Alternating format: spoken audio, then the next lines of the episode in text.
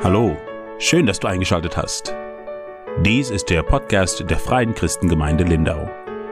Ich wünsche dir Gottes Segen beim Zuhören und vor allem, dass du dabei geistlich wachsen kannst. Und jetzt die Predigt vom Sonntag.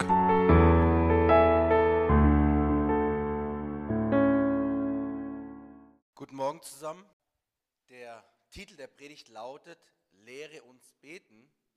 Und der Predigtext, das ist ein Text, der zu 99 Prozent die Menschen auch in unserem Land auswendig wissen. Ihr habt es selber vorhin schon bewiesen, indem dass ihr gemeinsam das Vaterunser gebetet habt.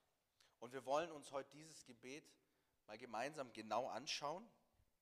Und ich werde es ähm, vorlesen aus dem Lukas-Evangelium. Es ist nochmal geschrieben ja auch im Matthäus-Evangelium. In Lukas haben wir eine etwas kürzere Variante, ihr werdet es gleich merken.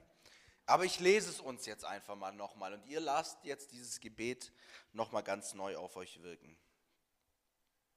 Und es begab sich, dass er an einem Ort im Gebet war.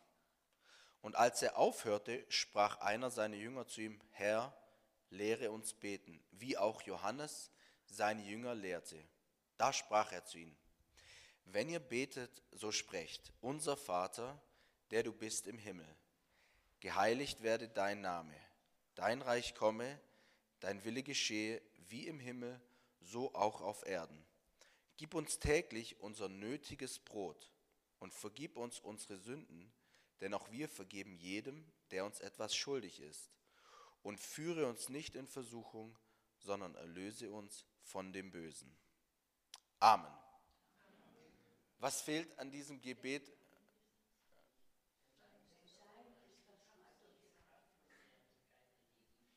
Genau. Lukas hinterlässt uns eine kürzere Variante in seinem Evangelium. Warum er das gemacht hat, weiß ich nicht.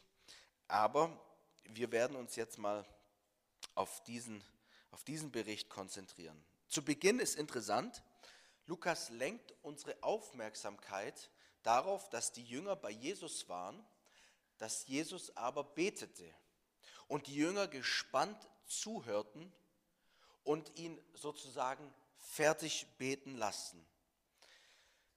Wir erleben, wenn man das Lukas-Evangelium nimmt und Lukas, der Schreiber, lenkt eine größere Aufmerksamkeit darauf, dass Jesus sehr häufig betete und sehr viel. Er ist es, der berichtet, dass Jesus betete, als er getauft wurde und dann er erfüllt wurde vom Heiligen Geist.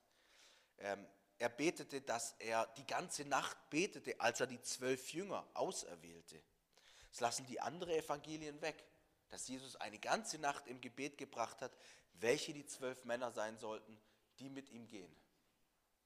Er betete oft, er zog sich zurück und Lukas berichtet uns das ganz genau. Und dann ist es so, dass als er aufhörte, sprach einer seiner Jünger zu ihm, Herr, lehre uns beten. Dieses Gebet von Jesus muss so eindrücklich gewesen sein, dass sie gesagt haben, wir würden auch gern so beten können, wie du das machst. Lehre uns doch beten. Johannes lehrt seine Jünger beten. Wir wollen es von dir lernen. Ich weiß nicht, ob ihr schon mal, wir haben ja eine gemeinsame Gebetszeit auch schon gehabt und dann hört man den Gebeten den anderen ja auch zu. Es ist wunderbar, wenn, wenn der Geist sich denn eins macht und man Amen zu diesem Gebet dann auch sagen kann. Für mich ist es oft ein großes Vorrecht, die Gebete von Glaubensgeschwistern hören zu können. Wichtig aber ist, dass unsere Gebete authentisch sind und an Gott gerichtet sind. Ich weiß nicht, kennt ihr das Wort gebetigt? Es ist eine Zusammensetzung aus Predigen und Beten. Gebetigt. Leider habe ich es in meinem eigenen Leben auch schon festgestellt, gibt es eine Neigung in unserem Herzen, vor allem wenn es dann ein bisschen überfromm wird, dass wir in unseren Gebeten die anderen belehren wollen. Vielleicht fällt uns auch bei irgendjemandem was auf, bei ihm mangelt es was, der sollte sich mehr mit dem Heiligen Geist beschäftigen oder der sollte, sollte sich jetzt endlich mal taufen lassen. Und dann wird gebetet, Herr, und es ist so wichtig, dass wir uns taufen lassen. Oder Herr, Und bitte, dass in uns allen der Wunsch entsteht, dass wir uns mehr mit dem Heiligen Geist beschäftigen. Das ist so eine, man will die andere im Gebet belehren. Das sollten wir nicht tun. Denn im Gebet sollte unser Gebet an Gott gerichtet sein. Das ist wie wenn ich mich mit der Lilly unterhalte. Ah, du musst übersetzen, dann nehme ich jemand anders. Wenn wir uns unterhalten, ich will aber eine Botschaft dir sagen, ja? Und, und ich sage es dir, aber eigentlich rede ich zu ihm, ja? Und das sollten wir mit Gott nicht machen. Wenn wir in der Versammlung sind, dann stellt euch immer vor, ihr steht vor Gott und ihr betet zu ihm. Ehrlich gesagt, ich habe es selber in meinem Herzen schon erlebt und ich stand auch schon vor der Gemeinde und habe Gebete gesprochen, wo ich eigentlich, ich hätte eigentlich die Augen aufmachen können, hätte einfach predigen sollen, ja. Es ist nicht gut, wenn wir das machen. Das zeigt was von geistlicher Unreife. Deshalb betet oder predigt, aber macht nicht beides zusammen. Es ist einfach eine Ehre, wenn man solchen Gebeten auch zuhören darf, wo man meist, die sind, die sind, was die Motivation betrifft, ein Stück weit rein, weil sie zu Gott gerichtet sind. Und was muss es für die Jünger für ein Vorrecht gewesen sein, Jesus beten zu hören, ihn beten zu hören. Und es, wie schon gesagt, es muss so eine Wirkung gehabt haben, dass sie gesagt haben, Herr, lehre uns beten. Und Jesus hilft seinen Jüngern jetzt, er gibt ein, ein Gebet, er, eine Anleitung, wie sie beten sollen. Und auch ist es eine Hilfe für uns heute. Wir werden aber gleich zu Beginn feststellen, dass es beim Beten darum geht, welche Beziehung ich zu Gott habe. Es hängt alles zusammen mit der Beziehung, die ich zu Gott habe. Schaut den ersten Vers. Wenn ihr betet, so sprecht, unser Vater. Wenn wir zu Gott reden, dann ist es nicht wie wenn wir mit unserem Nachbar sprechen oder wenn wir mit dem Amt telefonieren oder irgendwo mit irgendjemand uns unterhalten, sondern wir beten, wir reden mit unserem Vater. Und die Ehe und das Verhältnis zwischen Kindern und Eltern ist wohl die intimste Beziehung, die es hier auf Erden gibt. Und diese Qualität der Beziehung hat unseres Sprechen zu Gott, unser Vater.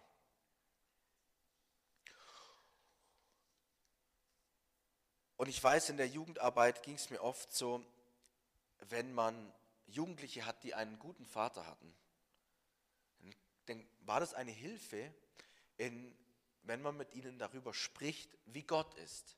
Er ist wie ein Vater. Und die Leute denken an ihren Vater und sagen, wow, bei dem bin ich geborgen, bei dem bin ich behüten. Kein Vater ist perfekt, aber es gibt wirklich gute Väter.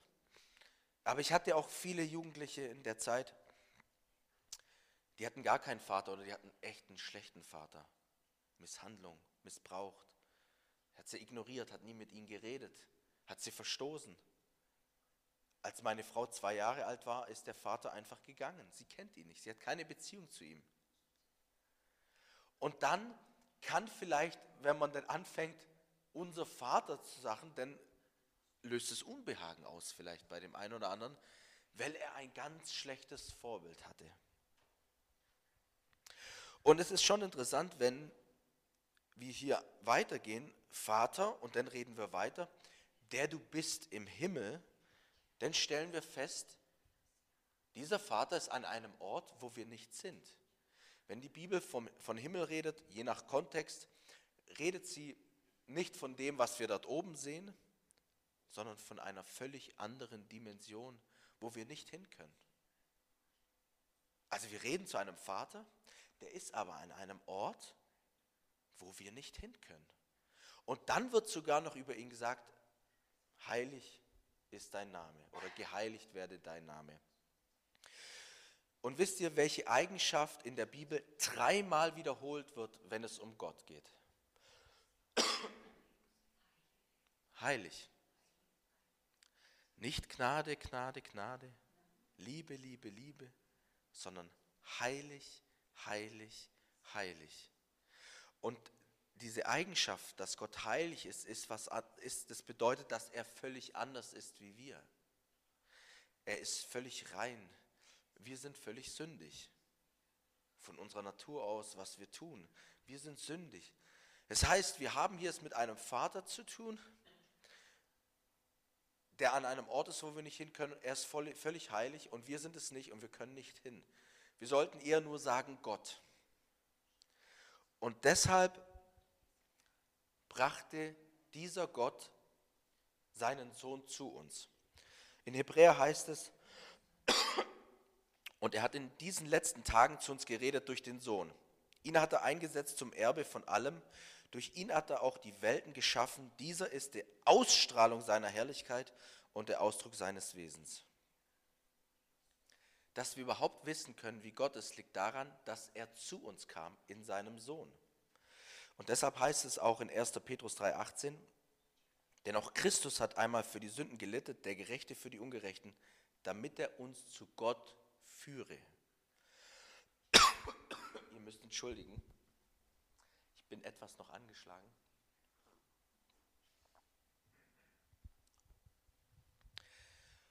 Und dieser Jesus erzählt uns eine Geschichte, wie der Vater im Himmel ist. Die Geschichte vom verlorenen Sohn. Zwei Brüder, der eine sagt, Vater, gib mir das Erbe. Ich will gehen und er gibt ihm das Erbe. Und dann geht er und bringt alles durch, verschwendet das ganze Erbe. Und dann erinnert er sich, wie es bei seinem Vater war, wie es ihm dort ging. Und er sagt, ich habe so große Sehnsucht nach, weil eine Hungersnot kam, nach Essen, nach Versorgung. Ich gehe wieder zurück zu meinem Vater. Aber ich bin nicht mehr wert, sein Kind zu sein. Vielleicht nimmt er mich auf wie einer der Knechte. Und dann die Reaktion. Ich will mich aufmachen und zu meinem Vater gehen und ihm sagen, Vater, ich habe gesündigt gegen den Himmel und vor dir. Und ich bin nicht mehr wert, dein Sohn zu heißen. Mache mich zu einem deiner Tagelöhner. Und er machte sich auf und ging zu seinem Vater. Als er aber noch von ferne war, sah ihn sein Vater und hatte Erbarmen und lief ihm entgegen, fiel ihm um den Hals und küsste ihn. So ist der Vater im Himmel. Ich weiß nicht, wie deine letzten Wochen waren, wie viel du gesündigt hast, was du alles getan hast, wo du verschwenderisch gelebt hast. Und dann hat man schlechtes Gewissen, sagt, oh, ich gehe lieber nicht in den Gottesdienst oder der Vater wartet. Er wartet nur auf dich, dass du kommst. Egal, was du getan hast. Egal, wie deine letzte Woche war, wie schlimm du gesündigt hast. Er wartet und wenn du kommst, fällt er dir um den Hals und küsst dich. So ist der Vater und Jesus kam, um uns zu erklären, wie der Vater ist. Und deshalb kann es in unserem Herzen rufen, aber Vater, wie es die Bibel einmal sagt. In Römer 8:15 heißt es, denn ihr habt nicht einen Geist der Knechtschaft empfangen, dass ihr euch wiederum fürchten müsst, sondern ihr habt den Geist der Sohnschaft empfangen, indem wir rufen, aber Vater. Und das ist die Frage, ruft es in deinem Herzen, aber Vater?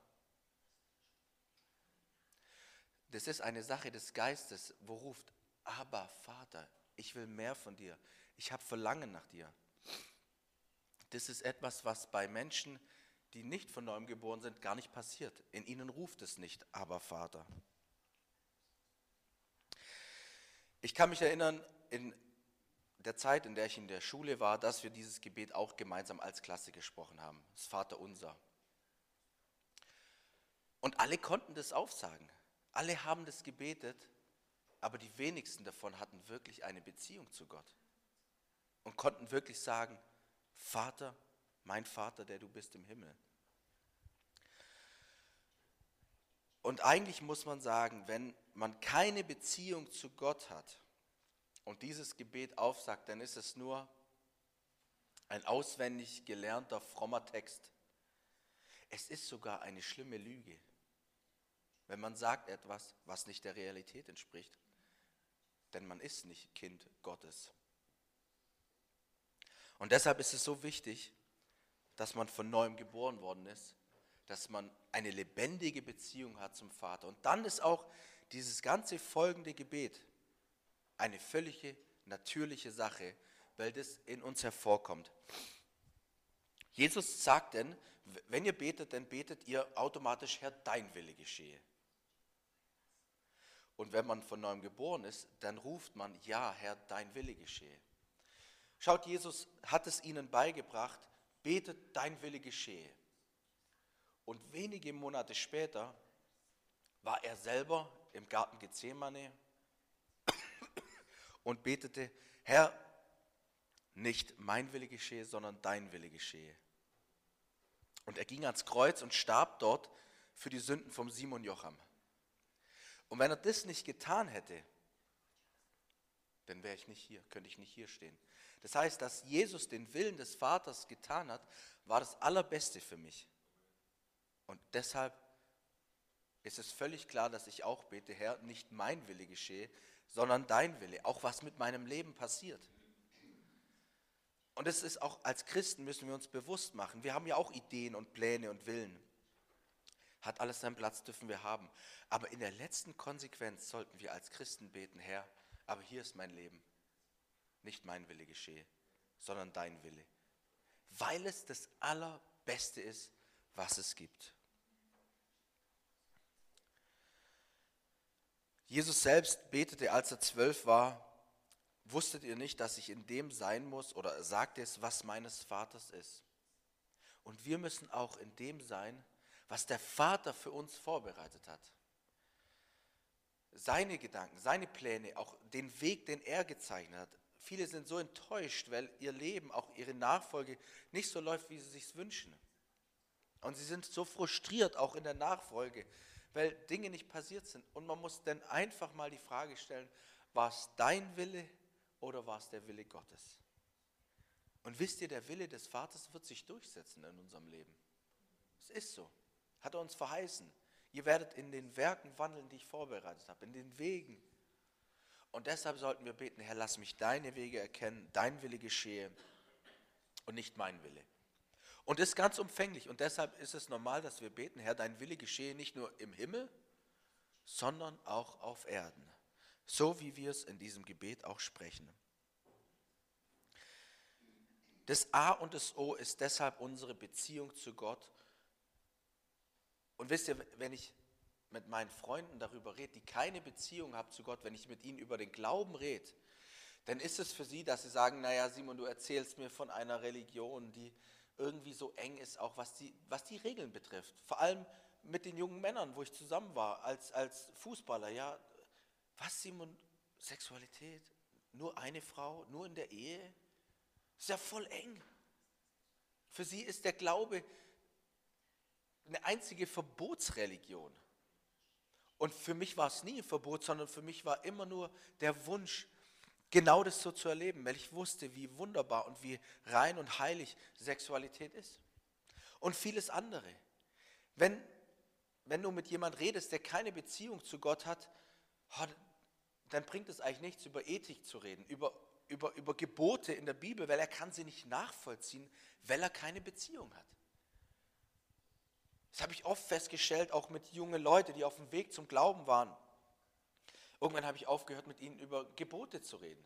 Es bringt nichts. Dann habe ich mit ihnen erstmal über die Beziehung gesprochen. Und als die klar war, musste ich über das andere Thema gar nicht mehr reden. Da waren junge Männer, die wirklich voll in der Welt waren, ganz schlimm gelebt haben. Die haben sich klar bekehrt taufen lassen. Und danach waren das auf einmal die, die, die Heiligsten, ja?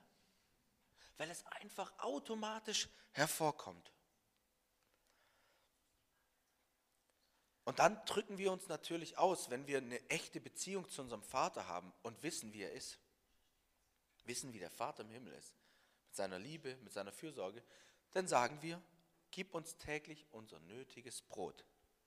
Wir wissen, er wird uns versorgen mit allem, was wir brauchen. Mit allem, was nötig ist in seinen Augen für uns. Ich weiß nicht, wie viele Wünsche du hast, dass du sagst, oh, ich hätte gern das, jenes. Bittest du um sehr viel Unnötiges und sehr viel, was Mangel in deinem Leben ist, wo du sagst, oh, da habe ich Mangel, wo du sagst, naja, eigentlich ist es Unnötiges. Das erzeugt in mir Mangel.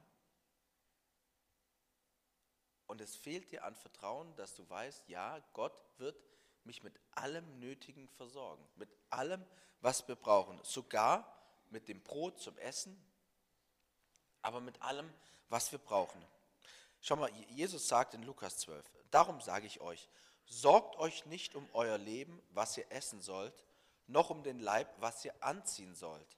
Euer Vater aber weiß, dass ihr diese Dinge benötigt. Er weiß das, was wir brauchen. Und er wird uns versorgen. Das ist eine feste Zusage. Auch wenn wir am Horizont der Wirtschaft sehen, wie sich Mangel auftun und Lieferketten und tralala. Gottes Zusage für uns ist, er wird uns versorgen und durchbringen. Er wird uns versorgen. Es kann aber sein, dass unser Verhältnis oder unser Glaube ein Stück weit auch mal auf die Probe gestellt wird.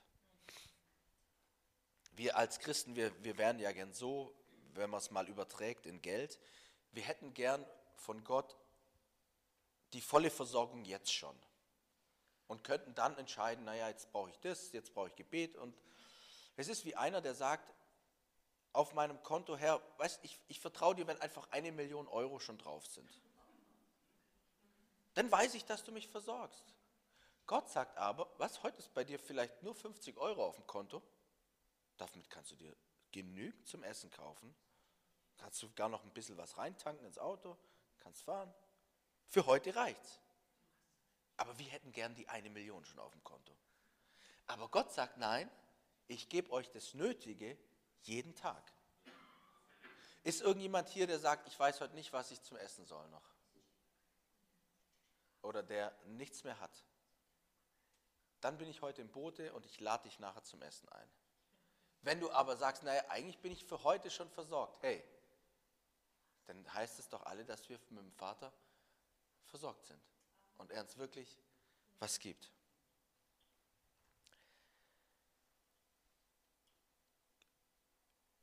Weiter, und jetzt kommt ein schwerer Teil, in dem Gebet heißt es, und führe uns nicht in Versuchung, sondern erlöse uns von dem Bösen.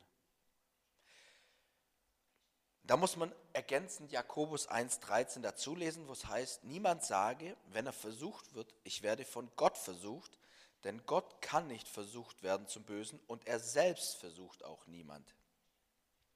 Wenn es hier also in dem Gebet heißt, und führe uns nicht in Versuchung, sondern erlöse uns von dem Bösen, dann ist es so, dass wenn wir versucht werden, dann ist es unser eigenes sündhafte Herz, was versucht wird. Gott führt uns aber, und so ist es vielleicht besser gesagt, in gewisse Glaubensprüfungen hinein. Er führt uns in Umstände, er gibt sogar dem Satan das Recht, uns anzufassen, uns zu prüfen, uns zu, ich sag auch mal, quälen in einer Art Glaubensprüfung. Wer es nicht glaubt, der soll mal nur die ersten paar Zeilen aus dem Buch Hiob lesen. Da wird es gesagt. Aber Gott ist es, der uns durchträgt. Durch seinen Geist hat er uns die Kraft gegeben. Und da gibt es einen ganz interessanten ähm, Vers im Titus, da heißt es einmal, denn die Gnade Gottes ist erschienen, die heil, heilsbringend ist für alle Menschen. Sie nimmt uns in die Zucht, damit wir die Gottlosigkeit und die weltlichen Begierden verleugnen, besonnen und gerecht und gottesfürchtig leben in der jetzigen Weltzeit. Wir stellen uns ja oft vor mit der Gnade Gottes, die ist eine Sache, dass wenn ich was Böses tue, komme ich zu ihm und dann vergibt er mir.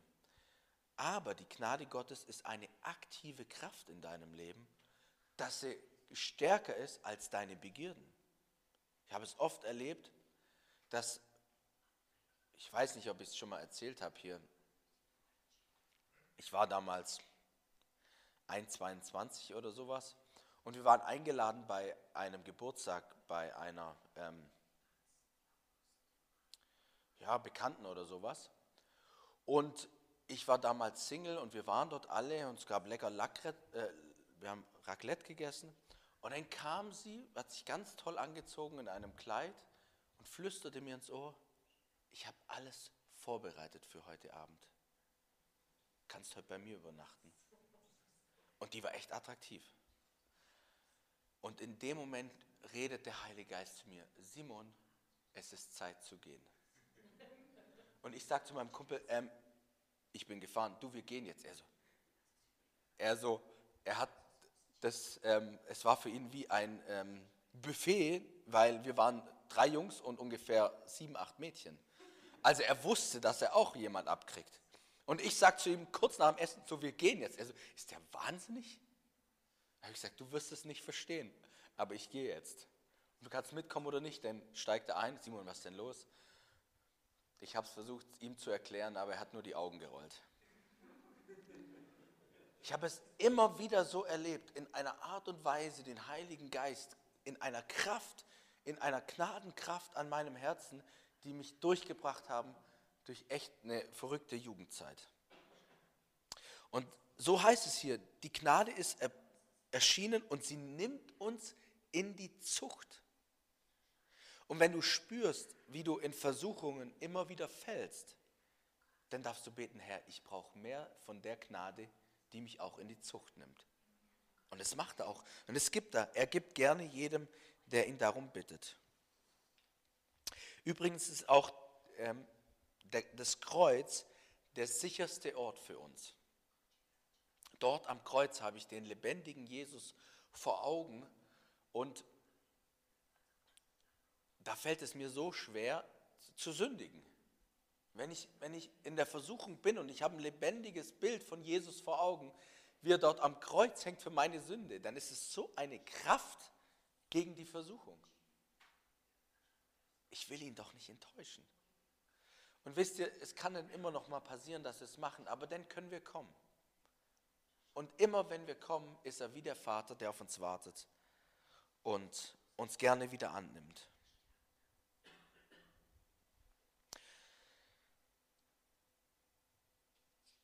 Ich lese es jetzt uns noch einmal am Stück und dann wollen wir noch den Teil aus Matthäus lesen. Unser Vater, der du bist im Himmel, geheiligt werde dein Name, dein Reich komme, dein Wille geschehe, wie im Himmel, so auch auf Erden. Gib uns täglich unser nötiges Brot und vergib uns unsere Sünden, denn auch wir vergeben jedem, der uns etwas schuldig ist. Und führe uns nicht in Versuchung, sondern erlöse uns von dem Bösen. Eines habe ich noch vergessen zu besprechen. Ein Satz. Wem ist es aufgefallen? Die Vergebung. Ganz genau. Und vergib uns unsere Schuld, wie auch wir vergeben unseren Schuldigern. Wisst ihr, ein liebender Vater, wenn er Kinder vor sich hat und er weiß, dass die Streit miteinander haben, der würde sagen, hey, komm mal her, mein Kind. Was ist denn los? Was ist passiert? Warum bist du so bitter gegen deinen Bruder, gegen deine Schwester? Was, was wurde dir Unrechtes getan? Und dann wird er verständnisvoll sein und dann wird er irgendwann an den Punkt kommen, so, jetzt vergib. Jetzt vergib. Er möchte, dass wir vergeben. Und ich habe es hier, glaube ich, schon mal gesagt, ich habe das ja sehr eindrücklich mal erlebt, wie Gott mir etwas gesagt hat. Aber es war sehr liebevoll. Er hat mir ins Ohr geflüstert, Simon, ich habe dir immer mehr vergeben als das, was andere dir antun können. Immer. Immer.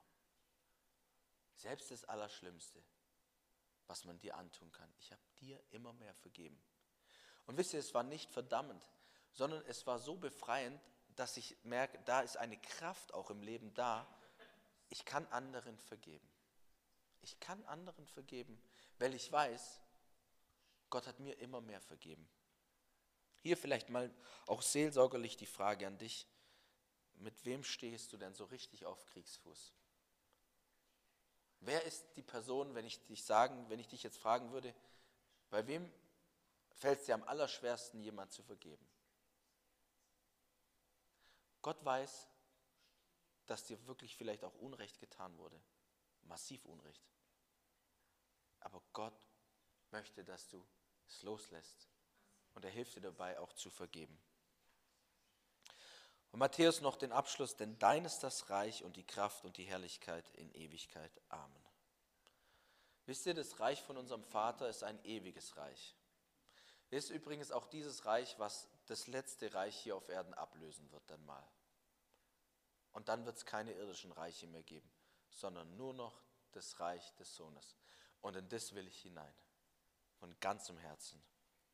Und seien es auch die Kraft, die Kraft, die wir brauchen in unserer Nachfolge und auch zum Leben. Und seien es auch die Herrlichkeit.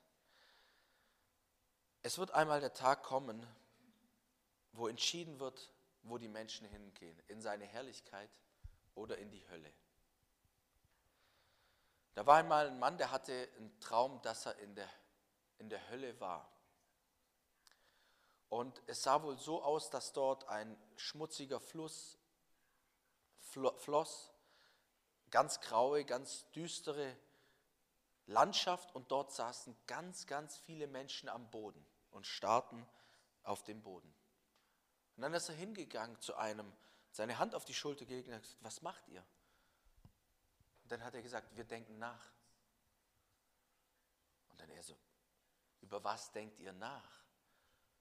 Wir denken über einen Namen nach. Und dann sagt er, warum denkt ihr über einen Namen nach? Dann sagten diese Leute, wir wissen, dass es einen Namen gibt, dass wenn wir ihn anrufen, der kann uns helfen, aber wir, uns fällt dieser Name nicht mehr ein. Und das in alle Ewigkeit. Wer den Namen des Herrn anruft, soll errettet werden. Jesus Christus. Und in keinem anderen Namen ist das Heil. Ruf in deinem Leben den Namen Jesus immer wieder an. Ruf ihn an. Und du wirst immer geborgen sein und sicher und errettet sein. Und die Hölle ist ein Ort, wo Gott nicht mehr ist, wo man ihn nicht mehr anrufen kann, wo nur Leid und Pein, wie die Bibel es sagt, sein wird und das auf Ewigkeit. Da wünsche ich, dass kein Mensch hin muss. Aber die Bibel sagt uns, breit ist der Weg, der ins Verderben führt. Schmal ist der Weg, der zum Leben führt. Und wenige sind es, die ihn finden. Welche Gnade, dass wir hier sind, diese Botschaft hören dürfen und dass die meisten von euch, einige kenne ich ja schon, dass ihr wirklich sagen könnt, wir rufen alle gemeinsam, aber Vater. Und wir kennen den Namen dessen, der uns erlösen kann, auf alle Ewigkeit. Gelobt sei Jesus Christus in alle Ewigkeit. Jesus, wir danken dir von Herzen, dass wir dieses Gebet von dir bekommen haben. So tief ist an Wahrheit. Herr, und wir danken dir, dass wir eine Beziehung zu dir haben, unserem Vater im Himmel.